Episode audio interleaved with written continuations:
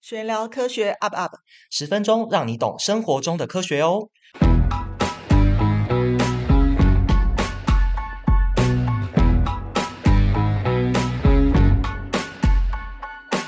欢迎大家收听本集节目，我是刘璇老师。大家好，我是俊佳老师。哎，我们今天又要来玄聊什么科学常识呢？我们今天呢要来聊一个很生活化的主题哦，叫做热量。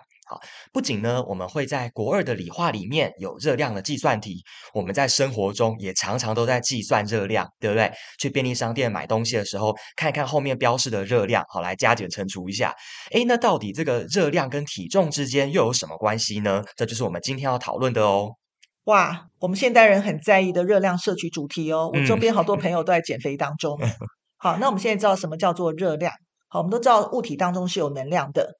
然后热量呢，就是指物体在吸热或是放热时候的能量的变化。嗯，好，那个能量的变化才叫做热量。嗯，那我们八年级的主题当中就有提到，这个热量呢，就是指呃质量再乘以一个叫做比热，那个再乘以温度的变化。嗯，那如果今天温度变化是上升的，嗯，好，那我们的就是吸热。嗯，那如果今天温度变化 delta T 是下降的，好，那我们就是指放热。嗯。好，所以热量是可以量化的。那呃，我们说，诶，怎么样去测量食物可以提供的热量呢？这个其实我们在国一的生物，好，在课本上有讲这个实验，好，叫做呢燃烧。好，比如说以前我们会把那个花生米，好，然后就点火燃烧，然后呢来加热一杯水，好，看这个水呢吸收了多少的热，好，用刚刚老师说的方式去计算呢，你就可以知道这个花生米好提供了多少的热。那实际上在营养学里面，怎么样呢？做比较精确的实验，会用到一个装置，叫做氮卡计。弹就是炸弹的意思，bomb 的意思。好，就是呢，在一个密闭、好绝热的这个容器里面，然后呢，把这个食物完全的燃烧，所以里面其实会像炸弹一样有一个引线去点燃这个食物，才叫做氮。好，炸弹的氮的意思。好，可是呢，诶，我以前在国中的时候啊，我学这一段生物的的时候，我就有一个问题，诶，就是说，诶，老师说用烧的方式来测食物的热量。可是我们吃进去，我们把食物吃到肚子里面，又不是真的点火在烧。那这样子做实验得到的热量，怎么会跟在人体是一样的呢？这发生了什么事啊？这个呢，就跟一个定律有关，叫做黑斯定律。哦，那黑斯定律它是说，虽然在呃反应过程好，或是反应的速率不同，但是只要反应物跟产产物的种类。还有状态都相同的时候，好，这时候能量变化就会相同。嗯，好，所以这个时候呢，反应的能量，不管今天是呃直接燃烧，嗯，或在生物体内经过氧化，嗯，它的反应能量都是可以相加减。就是这种情况，我要讲个小故事，可以吗？好啊，好，就是当年呢，因为我们在生物课本里面有做过那个燃烧花生米嘛，嗯，然后让那个看一杯水，呃，就加热一杯水，看一杯水上升的温度有多少，来算出这个花生米的那个热量有多少嘛，嗯。结果，呃，当时我就看到有个老师在做观课，啊，他就说，呃，科学探究，然后就把那个花生米用洋芋片来来代替，嗯，但是我看到的过程是很可怕是我们都知道一件事，就是，呃，你要看到这个热量的变化的时候，你需要在一个密闭的系统，嗯，绝热系统，对不对？嗯，就它完全没有做任何防护措施，嗯，就 单纯的让洋芋片在空气中燃烧，嗯，所以热是散出去的。好，所以我们要知道一件事哦，现在我们有很多。讲科学探究，但是什么叫做真的科学探究？就是你要搞清楚你的变因，嗯、是好，你各方面都要弄清楚，否则就沦为笑话了，那就叫伪科学了。好，那回到我们讲食物呢？诶，难道现在每一个呃在便利商店卖的食物都要先拿去烧一烧才知道热量吗？诶，其实就不需要了。好，为什么呢？因为我们只要去计算食物里面各种营养素的含量，我们就可以来推算了。好，其实这个国一的呃同学们也知道，比如说呢，呃一克的糖类，好，燃烧以后呢会产生四大卡的热量。好，那一克的蛋白质也是四大卡，一克的脂肪呢是九大卡。这个是国一生物我们有学过的哦，好，大家还记得吗？好，所以当然你就可以看这个食物里有多少的糖啊、蛋白质、脂肪，去算出它的热量有多少了。不过呢，这边有一个小迷思哦，诶，那难道我们吃进去相同热量的食物，就代表我们的身体真的摄取到了相同的热量吗？诶，其实不是这样子的哦。好为什么呢？因为有摄食产热效应。好，这是一个专有名词。好，解释一下什么意思呢？它不是说我们今天吃了 东西进去以后就变成体温，它不是这个意思。好，它是说我们吃任何的食物进去都要先经过什么？消化分解，然后吸收，对不对？那身体在做这件事情的时候是会消耗热量的。好，所以我们吃不同的东西进去，消化吸收所耗的热量是不一样的哦。好，举一个例子好了，消耗蛋白质，好，我们身体消化蛋白质要耗的能量最多，大概是碳水化合物的两到三倍，甚至是脂肪的五到十倍哦。好，所以这告诉我们什么道理呢？就是啊，我们吃东西最好呢多吃蛋白质，好，比例提高，减少脂肪跟碳水化合物的摄取量。好，这样子呢，就算我们吃了相同的热量，但是就可以花更多的能量来消化蛋白质，而且啊，蛋白质吃的也比较饱，对不对？饱足感比较强，你就不会吃太多了。哦，所以我们这时候我们只要精算饮食摄取的热量，好，跟呃身体消耗的热量。好，这时候只要我们饮食摄取热量是小于身体消耗的热量，这个叫做热量赤字，嗯、那我们的体重就可以减轻了嘛？嗯，对不对？对。好，所以我们现在其实大家可以看到，那个有很多 app，就是每日总热量的消耗跟基础代谢率的这个计算机，算机对不对？然后输入我们的性别、身高、体重、年龄，还有平时运动的程度，就可以自动带入公式来计算嘛。嗯。但是我周边很多朋友啊。那个明明他们已经有精算的摄食的热量，然后有坚忍的 压在每日总热量消耗以下，嗯，那体重减轻的效果却不大，然后感到十分无力，嗯，然后这个热量赤字的理论是正确的吗？还是错误的？哎，其实这个热量赤字减重的理论应该是没错的，那错的是什么呢？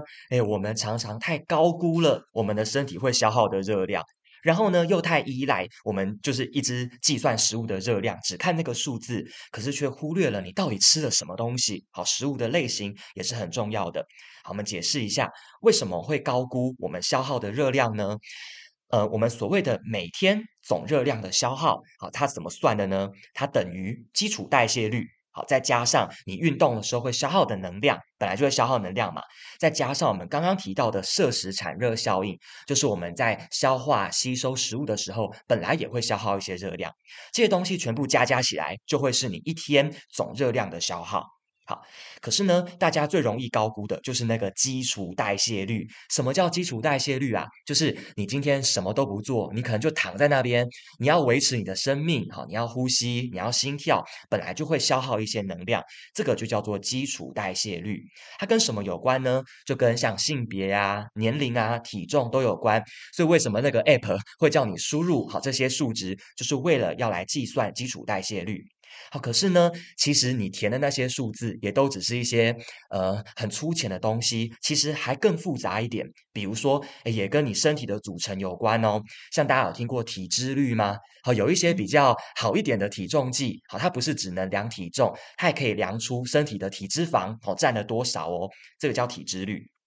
好，那除此之外呢，还有一个更有趣的。好，我们知道大脑嘛，对不对？大脑呢，它其实还蛮轻的。好，它只占我们体重大概百分之二的体重，可是呢，它却会消耗掉我们百分之十七的基础代谢率哦。就它的代谢其实是很旺盛的器官。还有像肝脏，其实也是占的体重呢也不多，好，才二点六 percent 而已。可是呢，却消耗了百分之十九的基础代谢率。所以这些很重要的器官啊，比如说脑啊。肝啊、心脏、肾脏，这加加起来呢，它们都很轻，可是却用掉了超过一半的基础代谢率哦。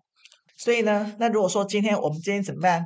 就是胡思乱想，好，每天做一边空想，就可以提高我们的基础代谢率吗？哎，就是增加大脑的代谢吗？好，还真的有人做过这个实验呢，有研究的哦。好，结果呢，效果微乎其微。好，你很难用人为的方式来操控大脑要代谢多少的能量。好，可是呢，的确有一个方法可以去操控器官代谢的消耗的人的的能量。好，这叫什么呢？这叫一些不合法的减肥药。好，它里面呢掺有甲状腺素。好，这种激素，呃，来复习一下，好，国一的生物吧。甲状腺素的功能呢，就是提升你的代谢。好，那这样全身器官的代谢提高了，你的基础代谢率就提高了，那就可以减肥。好，的确会减肥，可是却很危险。好，为什么呢？因为这是不合法的。好，你全身器官过度的工作，有可能导致器官衰竭的哦。好，心衰竭、肾衰竭，这会，这有可能会危及生命的。好，所以讲到这边你就知道了，哇，我们的身体啊变数好多，很难直接套一个简单的公式就可以做到精算。所以，我们平常啊算那些热量，好，你吃了多少东西，我觉得大家还是可以算算看。可是呢，它只是一个参考，它不是一个依归。好，就好像我们平常啊保持记账的习惯，好，来当做理财的一个标准，好，大概是这样，它就是一个好习惯而已。好，而且啊，像体重，我们知道基础代谢率也跟体重有关嘛。体重如果减得越轻，我们的基础代谢率呢就会越低。所以你会想象，哎，我减重到体重越轻的时候，反而难度就会提高喽。所以这时候会有个平台时间嘛？对，就怎么都减减不了了。嗯，所以难怪很多人即使很辛苦的精算这个热量。但是很难以看见成效嘛，嗯，对不对？嗯，因为人算不如天算，好，这个热量实在很难精算的。对，而且啊，其实减重的关键因素呢，除了刚刚讲到的热量以外，还跟个东西有很大的关系哦，叫做胰岛素。好，这边呢就要来问大家一个问题啦。好，假设呢，我们今天好饮食摄取的热量呢是相同的。好，在这个前提下，那么呢，两个状况，大家觉得哪个比较可能减重呢？第一个选择就是少量多餐，少吃的少，可是呢，好吃了很多次。第二个呢，就是间歇性断食。好，比如说大家有没有听过一六八断食法？好，这个蛮有名的。什么叫一六八？就是一天二十四小时嘛。那它把它分成十六小时加八小时，十六个小时要空腹。好，你只有八个小时可以吃东西哦。那刚刚的问题是，假设这两种方式，我们吃进去的热量都一样哦，那么哪一个比较可能减重呢？嗯，这题我应该可以回答，嗯，因为我周围很多朋友是采用一六八的断食法来减重。好，我这样讲好了，根据你前面给的胰岛素的这个线索，嗯，我猜哈，应该是间歇性的断食。好，因为我们都还记得我们在国一生物有学过。空腹的时候会加速升糖素的分泌，嗯，那升糖素的作用呢，就是把肝糖跟脂肪分解成血糖。好，所以这个时候呢，这时候我们升糖素有分泌有作用的时候呢，这时候我们才会变瘦，嗯，对不对？那胰岛素的作用就刚好相反。对，好，所以刚刚讲升糖素呢，可以把脂肪分解让你变瘦，那胰岛素呢，就反过来是把血糖合成成脂肪，好堆在身体里，那就变胖啦。好，所以呢，为什么间歇性断食会比较好一点？因为它才不会让你的胰岛素啊整天都有波动。好，因为你有很长的一段时间，十六个小时都是空腹的嘛，那这样子呢就不需要分泌胰岛素。好，所以胰岛素保持很稳定的低的浓度，那么它的相反，好，升糖素呢才会有出动的机会啊，才能够瘦身哦。哦，这样子啊，嗯，所以，哎，我们现在不是还有那个常听到那个低的 GI 食物吗？嗯嗯，好，就是为了避免血糖的剧烈起伏嘛，嗯，然后我们才能够稳定胰岛素的分泌喽。没错，这个 GI 呢，它的英文简称哈，其实就是 Glycemic Index，好，也就是升糖指数。对，没错。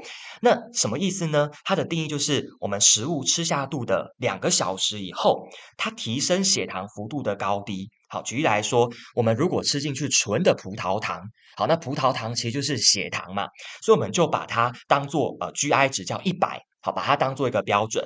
那其他的食物呢，就去跟这个葡萄糖来比，好，看它的 GI 值是多少。好，那刚刚老师所谓的低 GI 的食物，它大概就是一到五十五，好的这个范围，我们就会叫低 GI 的食物。好，可是呢，我们亚洲人常常吃的主食是什么呢？比如说面条啊，好米饭呐，这些是精致的淀粉类。好，它的 GI 值其实都不低哦。比如说啊，我们白饭的 GI 值其实高达七十三呢。好，它是属于高 GI 的食物哦。那什么才是低 GI 啊？就是要摄取原型的食物，不要经过太多的加工。比如说糙米饭，它的 GI 值就比较低。哦，所以难怪有时候我明明中午才刚好吃完一碗。饭或一碗面，嗯，但是我们到下午的时候呢，又很容易肚子饿，好，就是因为他们是高 GI 的什么食物，嗯，所以会导致血糖剧烈上升，嗯，那体内的胰岛素呢也会剧烈的波动，那血糖快速的降低，就会导致饥饿感就再度出现嘛，嗯，所以好像我们吃了一大堆，但是没有多久之后又在饿。对不对？嗯，所以其实要减重也跟吃的食物，嗯，它的原型是有关系的。嗯，还有吃的时间。嗯，好，而且啊，我们刚刚讲到胰岛素跟肥胖，它们的关系还不是只有这样子而已哦，它们之间有一个恶性循环。好，比如说你今天吃了很多，那血糖就高，所以胰岛素呢就会分泌就会增加。好，那刚刚也知道，胰岛素呢会把血糖变成脂肪来储存，那就胖啦。那根据医学的研究，哈，有指出肥胖就是脂肪组织，它会导致一个事情叫做胰岛素抗性。好，简单来讲呢，就是胰岛素呢很难作用了。好，胰岛素对身体不太有反应了，这时候该怎么办？诶，胰岛素的量那么多却没有用，那胰脏呢就会代偿性的分泌更多的胰岛素来。好，那刚又知道嘛，胰岛素会让你胖，所以分泌了更多，那你就会更胖。好，所以呢，这就造成了一个恶性的循环。所以啊，诶，我们在国中也学过啊，胰岛素的分泌失衡跟一个慢性的疾病有很大的关系，叫做糖尿病。好，肥胖呢是第二型糖尿病的危险因子。这边呢，我想要呃厘清一下，因为很多国中生在学这一段的时候有点简化了。我们常常都说啊，怎么会糖尿病呢？就是胰岛素不够嘛，没办法降血糖，才会糖尿病。可是呢，以我们医学的观点，其实要讲的更完整一点，不不一定是这样子哦。更多的人，我们得到糖尿病的理由，不是因为胰岛素不够，而是因为胰岛素没有办法有效的作用，也就是我们刚刚讲的那个抗性。好，胰岛素在那，可是却用不着。好，那这样才会有糖尿病哦。哎，其实讲胰岛素的发明，哈，其实有一段很精彩的历史哦。哇，好，这个科学界其实有互相斗争的。嗯，那个你知道发发明胰岛素的呃是谁啊？加拿大的一位外科医生。嗯。好，他叫班廷。嗯，那因为他对糖尿病的治疗有很大的贡献，所以在一九二三年呢，他获颁诺贝尔的医学奖。可是他竟然拒绝去领奖。哇，好，对，太特别了。对，因为他是加拿大第一位的诺贝尔奖得主，所以后来那个政府拜托他去为国争光，好，他才只好勉强去。那原因是为什么呢？对啊，怎么了？好，就是因为他在他发现胰岛素的功效之前，嗯，其实已经有做了很多关于胰脏的相关实验。好，包括你知道那个他们，因为那时候没有什么动物保护法，嗯，所以德国的医生呢就把狗的胰脏摘除，嗯，就发现摘除了胰脏之后呢，狗的尿里面竟然有糖，啊，就糖尿病了，对，就引来蚂蚁嘛，嗯，对，所以美国的科学家呢就把胰脏的萃取物，然后打入糖尿病的患有糖尿病的狗身身体当中，就发现会有有效缓解症状，所以后来呢，又有科学家就发现了胰岛。的这个组织，然后发表期刊就指出来，即使胰脏萎缩，也不一定会得到糖尿病，反而胰岛就是叫兰氏小岛，嗯，这个胰岛细胞的健康与否，才是得到糖尿病的关键的原因。嗯，好，这那班廷啊就开始，人家都是会想的嘛，然后想到新的假说，嗯、就说如果今天把狗的那个胰管结扎，就使胰腺细胞萎缩。然后呢，这时候等于是呃，胰脏的分泌当中就少了一亿嘛，嗯，就单纯的得到什么兰氏小岛细胞分的分泌物，嗯，好，就胰岛素或许可以用来治疗糖尿病。然后在这种大胆的假设之下呢，班廷就在教授的推荐之下找了呃之后一个伙伴叫麦克劳德，但是两个就是因为他们两个后来起冲突哦，好，对。那第一次见面的时候呢，班廷就对麦克劳德就有些反感，因为他每次提出什么想法，然后那麦麦克劳德呢就就一直说他浪费时间啊，浪费钱啊，嗯、就给他泼冷水。嗯，然后他就很不太高兴。嗯，最后那个班廷呢还是继续这个实验。然后呢，但是因为麦克劳德有人脉，所以麦克劳德又帮他找到一个呃贡献良多的帮手，叫做贝斯特。嗯，然后班廷就跟贝斯特，然后就用狗做一系列的实验，然后就证明了胰脏内。然后确实有可以使血糖下降的物质，然后虽然没有找到核心分子，然后就已经证明了就是这个对于糖尿病治疗的效果。嗯，但是这个结果呢又被另外一个专门泼冷水的麦克劳德嗯好打枪，所以呢他认为实验结果不可信，需要重做。但是呢他反过来他在系上的 seminar 就书报讨论，嗯，跟美国的生理学。的年会当中，用我们的实验发表这个非常振奋人心的结果，哎，说成自己的这件事情，我 也发生过我身上好几次，嗯，好常见哦，嗯，对不对？然后，所以这时候班廷呢对麦克劳德就很大大的反感，所以认为说麦克劳德是意图抢走他们的功劳。好，那在实验成功后不久呢，班廷就开始进行临床的测试，然后但是但是你知道，要达到一个有成就的东西，有时候是真的需要一段时间。嗯，好，要碰壁很多次，所以在分离胰岛素的过程当中，他就失败了很多次。所以呢，好，这时候麦克劳德还是有功用，他的人脉呢就找到了生化专长的教授，在专专门呃帮忙做胰岛素的萃取，然后甚至成功的治疗一位十四岁的小男孩。嗯，但是麦克劳德在成功萃取出胰岛素之后，他就试图隐瞒这个。技术的诀窍，嗯，好，就不告诉那个班廷，然后甚至把这个临床实验的权利交给了其他的医生，所以班廷跟贝斯特他们就沦为工人，然后 麦克劳德呢就成了整个计划的主导者跟拥有者，所以这时候呢，那个 班廷就很生气，嗯，好，所以班廷就开始自己寻求呃帮助，然后就在医院当中成立一个糖尿病的。专门诊所，嗯，然后就逆转胜，抢回了自己的实验主导权，嗯，好，才能够帮助更多的糖尿病患者。然后在一九二三年的时候呢，为什么他拒绝去领奖？因为胰岛素的发现，嗯，然后班廷跟麦克劳德就同时那个被推荐，好，就得到诺贝尔医学奖。然后班廷就很生气，因为他认为其实贝斯特的贡献比麦克劳德更大。真的有功劳的是贝斯特。是的，但是我们都知道，在社会上做事人很少，抢功的人很多，嗯、所以麦克劳德呢就抢这个功劳。好，然后所以班廷很不高兴，嗯、所以原本很不喜欢去领奖，后来还是因为国家荣誉嘛，所以就要一定要去。嗯、然后同时呢，他也发表一个跟贝斯特共享诺贝尔荣誉的宣言。嗯、然后这件事情呢，其实。对麦克劳德在学校的声誉，在学术界的声誉，其实还是有影响。所以麦克劳德最终还是回到苏格兰去度过他的晚年。嗯，好，那虽然大家对于这件事情有很多评价啦，好，然后在整体面前，所以我们还是不可以忽略麦克劳德他怎么办？他的人脉，因为他帮班廷跟贝斯特找到适当的人来帮忙，嗯、而且一开始的研究场域跟很多的研讨会里面，然后他能够让他们发表这些研究，才促成后来的发展。哇，所以这个不是说学历越高就一定能够，就是大家合作的越愉快。这是另外一场学术生死斗。是哇，今天的内容真的好充实哦，又到了脑筋急转弯的时间啦。待会呢，我们会问一个问题，答案就在刚刚的节目里面。欢迎大家加入我们的 Line@ 回答，会有累积点数哦。也欢迎大家留言告诉我们对哪些主题有兴趣哦。现在我们要公布这集的主题喽。好，少量多餐或是间歇性的断食，哪种方法比较容易减重？少量多餐或是间歇性的断食，哪种方法比较容易减重？是不是很简单？有听就一定会。好，那我们现代人呢，其实都讲究速成嘛，就像在减肥药里面直接加入甲状腺素，大家就觉得很有效。好，所以学习呢，大家也希望能够速成，希望能够快一点。好，但实际上很多东西，大家知道一件事：千里之行，始于足下，不积跬步，无以至千里。所有的东西，就算是盖高楼，还是要从地基开始挖起。所以在礼拜一当中，我就会跟培育老师，我们就在讲如何从小好就开始建立良好的学习态度。好，就像我刚才讲过那个例子，哈，呃，一个老师在做科学探究的实验，可是其实却沦为笑话，因为他自己都没有搞清楚这个探究的精义是在什么地方。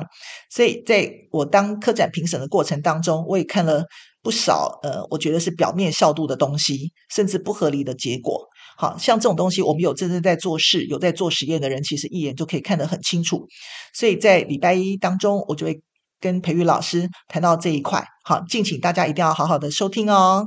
那我们今天这一集就到这边啦。那也请大家记得打开 Podcast 频道的小铃铛，大家在最新一集上传的时候，就会立刻收到通知哦。好，拜拜。